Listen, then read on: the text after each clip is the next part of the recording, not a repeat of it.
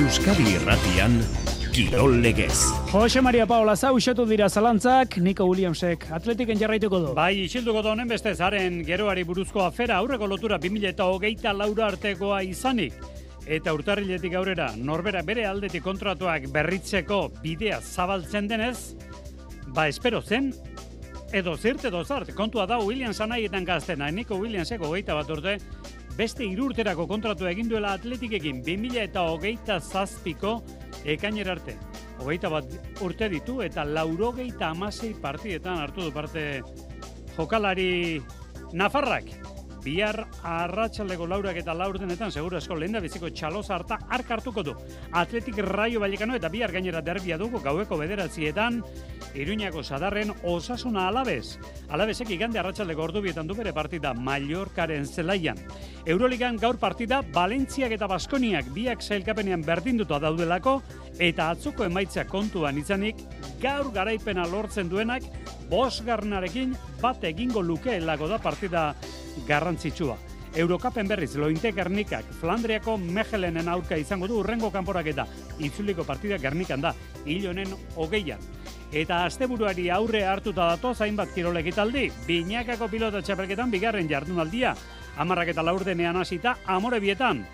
Jaka Mari Eskorrena Peña Albizu, amore bita ingurukoaren zat izango lehitzak esari ona, baina, bueno, bada ezpata maulen dagoenak ere bidal nahi badu mezua.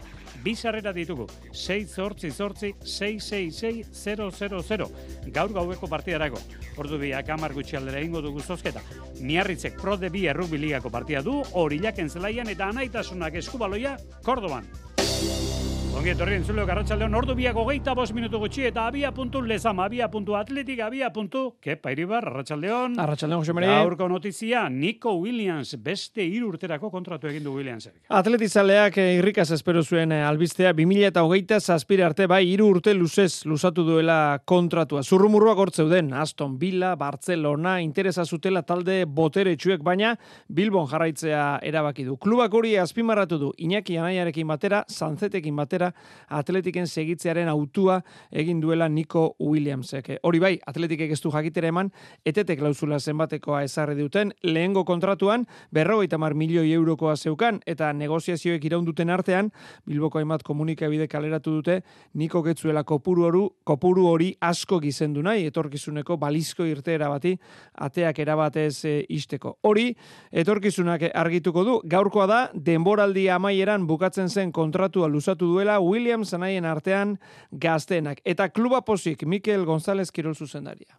Niko jokalari oso oso da, oso trebea, oso askarra, oso vertikala, eta, bueno, albiste ikaragarria atletik entzat. E, lan e, luze izan da, baina, bueno, bai nikok eta bai familiare bai, e, lehen momentutik ba, kontratu sinatzeko jarrera ona izan dute. Iñaki eta niko elkarrekin mantentza, bai indartsuago egiten gaitu. Bai zele barruan eta bai nortasunari dagokionez ere. Jon Uriarte, atletikeko presidentea. Guk nahi duguna da anikok gurekin e, urte askotarako jarraitzea eta gaur lehenengo pausua eman dugu.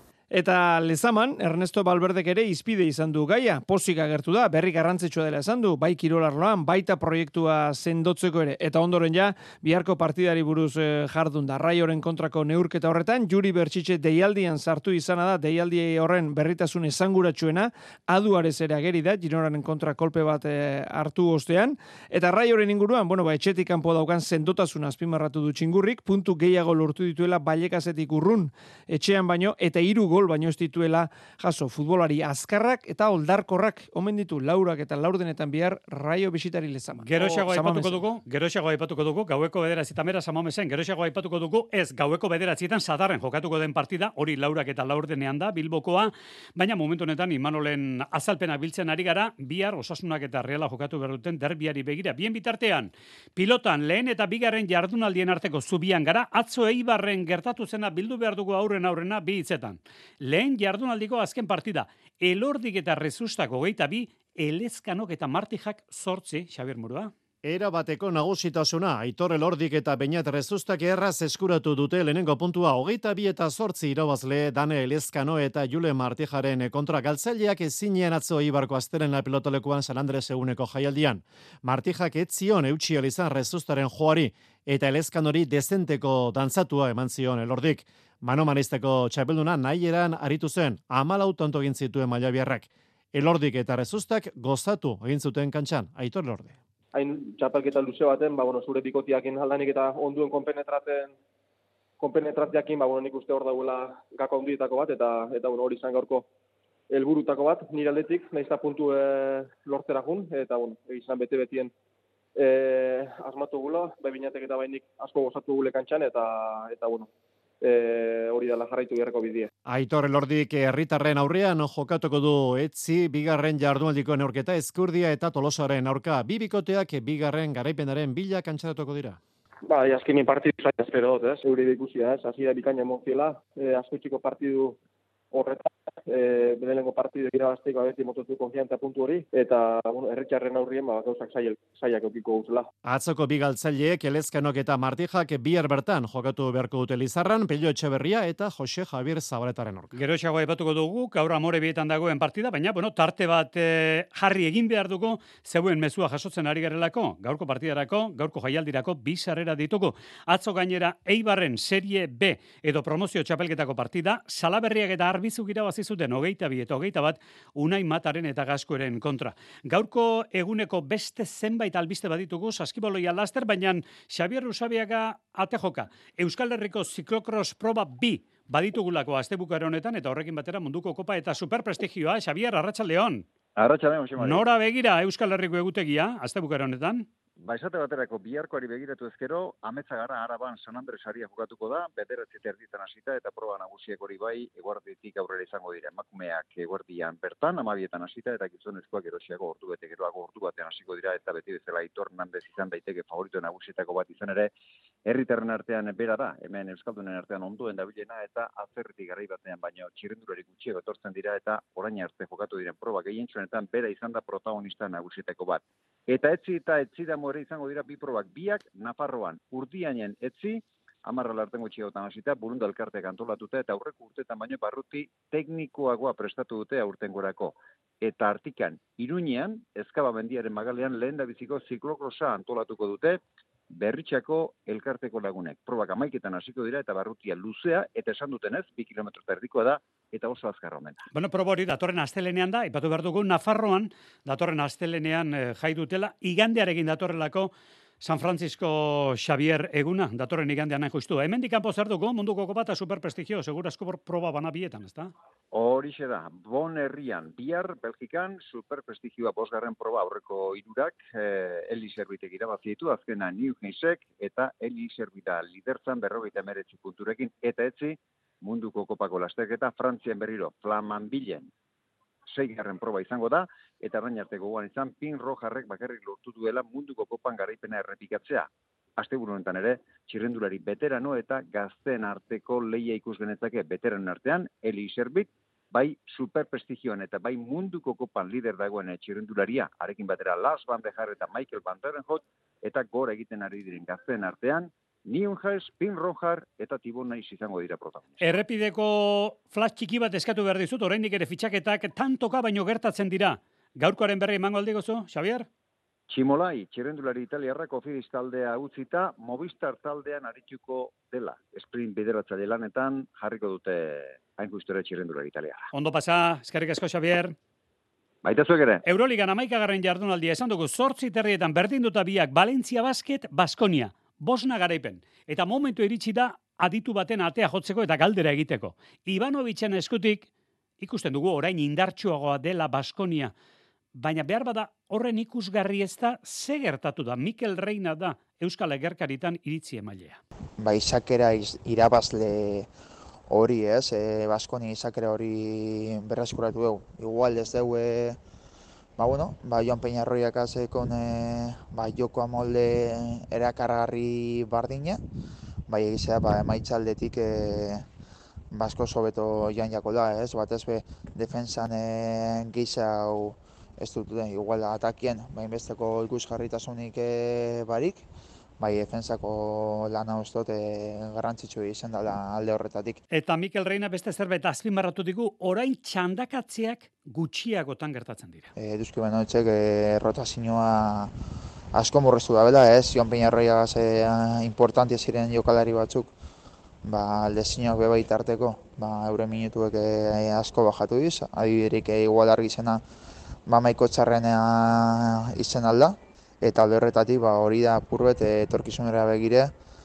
ba, duzki guan dekone barronka nagusietako bat. Gaur zortzi terrietan hasiko da parti hori sekulako leia dago Euroligan bederatzi talde momentu honetan garaipen bakar bateko tartean dira. Beraz, gaurkoa irabazteak ez du esan nahi, ez erreskura izango duzunik, eta gaurkoa galtzeak ere ez du esan nahi, dena galduta izango duzunik. Eurokapen bien bitartean badakigu emakumezkoen Eurokapen oren kontra izango duen hilonen amairuan eta hogeian kanporak eta lointek gernikak. Mechelen talde Flandriararen kontra jokatuko du bere kanporaketa kan gero ez Mechelen taldearen kontra. Bigarren partida behintzat, hilaren hogeikoa etxean jokatzeko aukera izango du lointekek. Eta gaurko eguneko kirol ekitaldien artean dugu Baskoniaren partida bakarrik ez baitare Frantziako Pro de Bia Rugby Ligan zazpitareetan horilak miarritze olatzi duat, eh? Beo beti berdin, azken uh, astean ez jokatu, bena haintzinezko bietan galdu zuen, beti erregulartasun uh, eskasean eta erregulartasun zerka ari dela talde txurigorria, oaikoan ogiak aldera joanen da, azken, uh, uh, azken iru partietan ogiakek ez du galdu, beraz, uh, bera ere erregulartasun bila ari da, baina azken iruetan, beraz, bi garaipen etxean eta berdinketa bat kanpoan, nahiko du hori konfirmatu eta etxean irabazin, eta galduz geroz, ba, miarritzek e, bigarren partetik bera izango luke bere lekua zelkapenean, beraz, e, komplikatua. Egia ez dela momentu berenan miarritzen, behar duela ja irabazten hasi, baina momentuan ez du, ez du okitzen e, bidea, ez du erresa izango zire lontan horiak. Arratxaleko ordu biak e, laurden gutxi dira, beraz, e, errukbia azteko gaiarekin ere, lotu behar dugu errukbia. Patxi Brinon etxezarretaren eskutik etortzen da, osteguna beharrean, ostirala aukeratu dugu aste honetan. Patxi, Arratxaldeon? Arratxaldeon. Arrituta utzin hau bat, baina zalapartaren bat entzuten genuen. Kokainaren garapena handia dela errukbian. Bai, munduko errukbi txapelketa oberena frantziakoa da, topa malau delakoa, baina horrek ez dukentzen, txapelketa hogetan dela osasun arazo sakon bat zuhetik atera azken hilabeteotan, kokaina konsumoak izigarri gora egin du jokalarien artean. Frantziako antidopin agentziak, kirol guztien artean, 2008-azpitik zerrendatu dituen kokaina test positiboen erdia, errukbian izan da, orten bakarrik 2008 bost kasu positibo detektatu dituzte errukbi jokalarien artean, Gaz da, errukbian bereziki kokaina kontsumoa gora joaten ikustea, Baina ikerlariek esplikatzen dute kontaktu bortitzeko kirola izanki, ba, jokalariak beti estimulazio sensazio horien bila direla, eta horregatik kokaina hartzen dutela, eta bestalde ejukbia gehien kontrolatua den kirola da frantzian, beraz automatikoki test positiboen zenbakiak ere altuak dira, probalek jokalari profesionalen sindikatak aste honetan adierazi du jokalari batzuek bere gana jo zutela laguntza eske, kokainagatik dena galdu zutelako, dioa lagunak eta eta familia, eta beren buruaz beste egin nahi zutelako, azaroan frantziako ejukbiligak telefono zenbaki permanente bat sortzea erabaki du, psikologo batekin jokalariek laguntza behajean zirelarik kontaktu bat ukateko eskupea. Bueno, benetan, e, datu kezkagarriak dira, zabaltzen dizkiguzuna, kokainaren garapena. Bueno, usu ikusi izan dugu, e, amaterrek e, profesionalen oiturak imitatzen dituztela. Kasu honetan, profesionalen zirkurura mogatzen alda, hauzia? Ez, preseski ez. E, arazoa sakona zela jaiten nuen, zeren amaturak edo profesionalak ez direnak, ba, haiek ere unkituak baitira, Iaz, Frantziako zazpigarren errugi mailan federal iruan jokalari batek iru urteko suspensio zigurra bildu zuen, ide joatukateko, e, maila horretan ari dira adibidez Laje Soro, Kambo, Urjuña, Dodona Paleu, bezalako taldeak, Ipar Euskal azken asteotan, beste kasu batek aktualitatea astindu du Frantzian, Oskar Jegu, ahoselako jokalaria, eta ogoi urteko pekoen frantses selekzioarekin munduko txapelduna izan dena uda honetan, hilabete batez, baztertua izan da, kokaina test positibo baten gatik, berak ez du arazo psikologikorik ukan, lagun artean kontsumitu zuela esplikatu du, eta bere zigoja hilabete batera apaltzeko, eskoletan eta klubetan sensibilizazio klaseak ematera prestzela ejan du, zigo horrek ez da sortu du frantzian, zeren zela egainean eginiko gestu zikin batek edo txartel gorri itxosi batek adibidez e, zigor luzeagoak eragiten ahal baititu, beraz zigorren hierarkia pixka bat galdezkatzen du, dena den frantziako erruk biburuzagiak kokaina arazo hori konpontzeko lanean hasi dira jadanik, eta anartean Oskar Jegu biak berean berriz jokatzen hasten alko. Bueno, eta zeuka aipatu duzuna, ba, telefono zenbaki permanente bat sortze erabaki dutela, psikologo batekin jokalari dituzten arazoei aurre egiteko. Ba, mila esker, eta datorren ostegunera arte gauza kondo, patxi, eskerrik asko. Jo,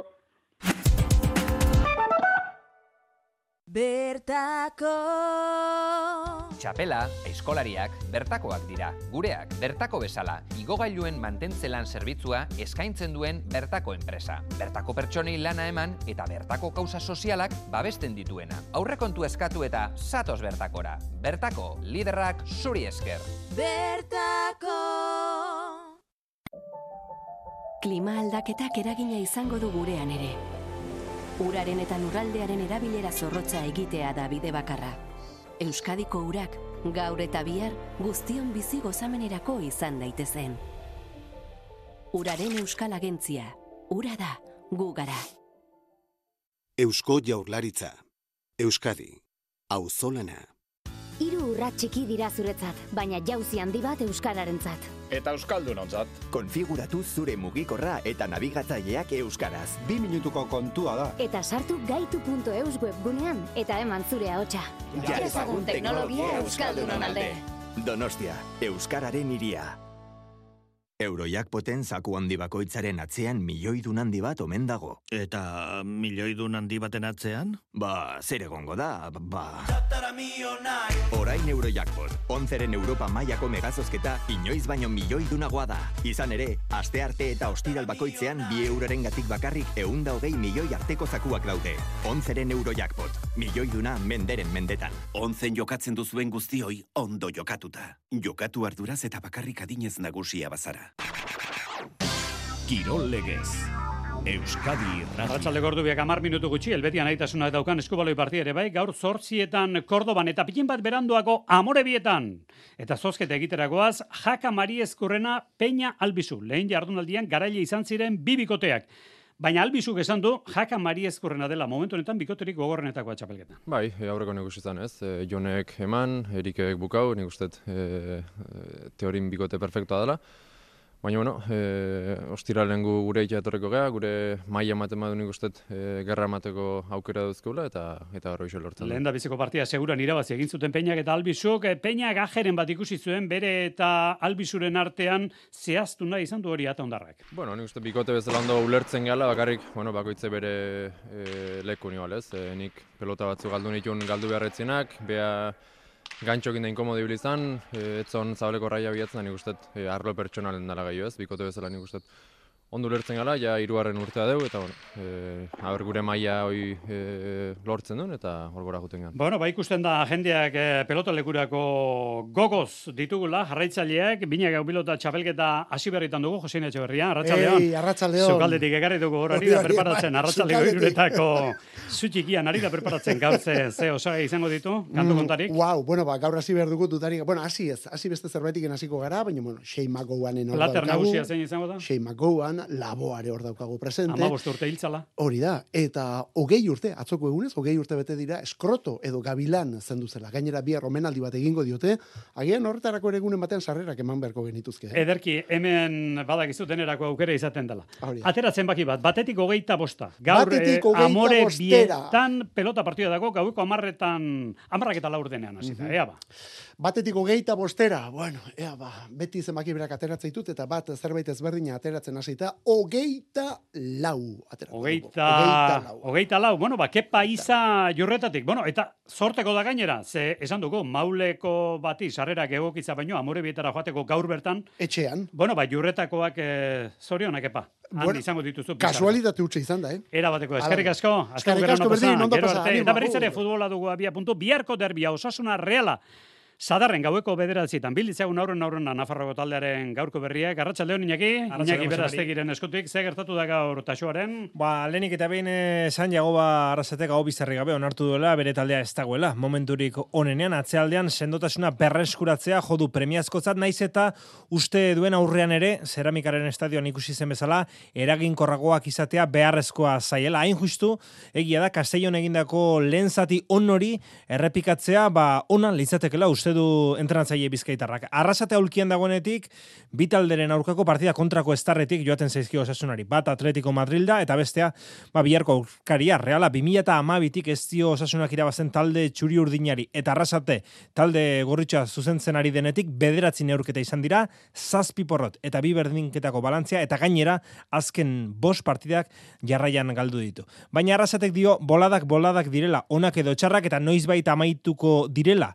Bizi duten egoerari buelta, emateko aukera bat da biharko partida. Arrasate. Bai, aurkari gatxenetako bat, eta eta azken aldizen euren kontra ez jako ondo junez, baina, bueno, e, ez du hori behar burun, ez? Nik uste burun bidagune da, aukera badala gutzako, erronka badala gutzako, eta gauzak ondo itxe madoguz, eta sarixe baldin badukegu, ba, barnaz asko mongo deskule bizorko partiduk, eta momentu honetan, ba, hori gapentzetan neurketak eh, derbiak eh, gako asko izango ditu, baina horietako bat txuri urdinen zela erdiko irukotea eroso ez egotea izan daiteke uste du arrasatek. Eurek eh, euren nagusitxasune normaline zela erdi horretan ba, isladatzen dabe eta eta zentzu horretan ba, garrantitu izango da ez, bai asmatzen dugun gupe ba, ba zela erdi horretan eta bat ez be, ba, zela erdi horretan bakarrik ez, ba, baloi aterateko ordunia ba, bueno, e, gai gazen eure imineitzeko, eure katzerutze korrika itxeko, eta gero defensiboki baia gai gazen ondo presionetako eta ondo ajustetako barreko horrek iru jokalarisek eroso egon ez daitxesan azken eh, aldian partidatik eh, partidara aldaketa gutxi egin ditu jago berrasetek ikusiko dugu bihar dakiguna da hogeita bi jokalariko deialdia eman duela eta utxuneak hiru dilera direla minartuta dauden Peña, Barja eta Darko Bratxanaz hain zuzen ere. Beraz, e, Baskari astuna gertatzen zaio azken aldi honetan osasunari reala aurrean jartzen diotenean.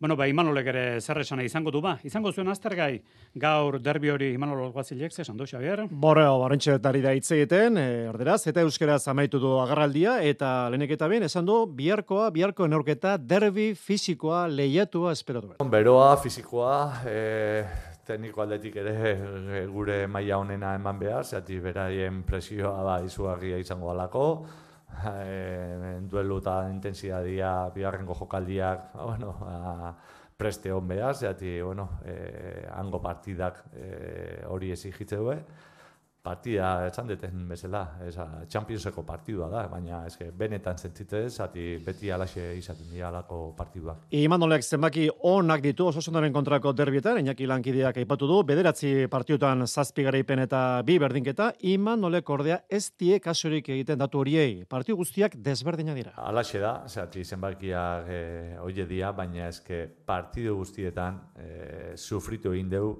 detaile txikiak gure aldera erori dira eta e, garbi daukat. Iazko partidua errepikatze balima da. Ba, galdu egingo deula, zehati han earki sufritu genuen, irabazin genuen, baina sufrituta eta ez da lehen biziko partida. Así que, bueno, e, lengu, lenguan, lengu aztezkenean esan nuen, partido bukaeran, Championseko partidua e, bila hartzala. Carlos Fernández izan ezik, jokalari guztiak jokatzeko moduan daude, baita Martin Zubimendi ere, erdilari donostiarrak min hartu zuen orkatila Salzburgen kontrako partituan, baina lesiorik ez dago. Imanolek amekakoan oikoak diren jokalari asko utzi zituen aulkian, azte azkenean ondo bidean bihar taldera itzuleko dira. Sevillaren eta Almeriren kontra irabazita, irugarren garaipena jarraian kateatu nahi du talde txururdinak, eta bukatzeko datu bat, imado alguazilek berreunda berrogeita amargaran aldiz, zuzenduko du bihar reala. Urbileko aurkaria alabesek izango du. Alabesek, datorren igandean du partida Euskal Taldeen jardunaldi honek itxiko du arratsaleko ordubietan Mallorcaren zelaian, bigarren mailakoak berandu izango ditugu horrengo honetan, igandean bederatzietan amorebi eta etxean burgozen kontra, eta astelenean Bilarreal B taldearen zelaian da Eibar. Eta asteburuko ekitaldien artean, eta noski, San Andres pasaberritan, errikirol munduko abere probak aurren aurren urdulitzen eta azkoitian, Jonander dela, hoz? Asteburu bete herrikirol Euskal Herriko luze zabalean. Ekiteko azkoitiko kintopekoen idiprobak. Gaur abiatuko dute aurtengo San Andresarik eta gaueko amarretan. Lau ustarri hariko iraleian gurea pilotalekuko probalekuan, oliden, lekanda, iruña eta kaminoko. Ordu bete lehenago abiatuko dute kintopeko zaldien iparalde sarik eta urdulizen. Azkoitiko probek bihar izango dute segida egun berean jokatuko dituzte alaber Bizkaiko zenbait herrikirol txapelketa. Gizonezkoen arreia sotzeko esaterako, sei lagun lehiatuko dira arratzuko frontoian arratsaldeko ordu batean. Irabazteko utagain artean, Jon Gisasola zelai bosgarrena eta Inar Urruzuno. Deialdi berean egingo dituzte zaku eta txingaeroatetako finalak ere. Sokatiran berriz, e, Bizkaiko gomagaineko txapelketaren irugarren jardunaldi egingo dute gamiz fikan arratsaldeko seietatik aurrera. Emakumezkoen sailean, sieun eta irurogei kiloetako pisuan egingo dituzte tiraldiak, goierriren eta gaztediren talde bana, eta badinoren bi hariko dira. Gizonezkoen irurun eta amar kiloen pisuan berriz, goierri gaztedi eta badinoren naiz munduetaren bitalde. Eta beste ekitaldi bat, eh, bi hitzetan besterik ezpada igandean Valentziako maratoia. Momentu honetan munduko zeigarren marka Valentziak dauka, kiptunek egin zuen. Gerora, Londresen eta Chicagoan han munduko marka lortu da gainera garaipena eskuratutako keniarrak. Hogeita amairu mila korrikalari orain honetan iraitz arrospide gipuzkoarra ez da, hangoa du bere marka honena, baina aipatu dizkigu erne orain honetan ere Valentziaren onurak ibilbidean eta handiak direlako. Pues, eh, horrekan izatea, ez? E, Valentzian hori oso ondo betetzen da, gainera azkeneko bosei kilometroak e, apur bat, apur bat egin ez izaten euneko bat baino gutxiago, baino, baino alde errekan bera.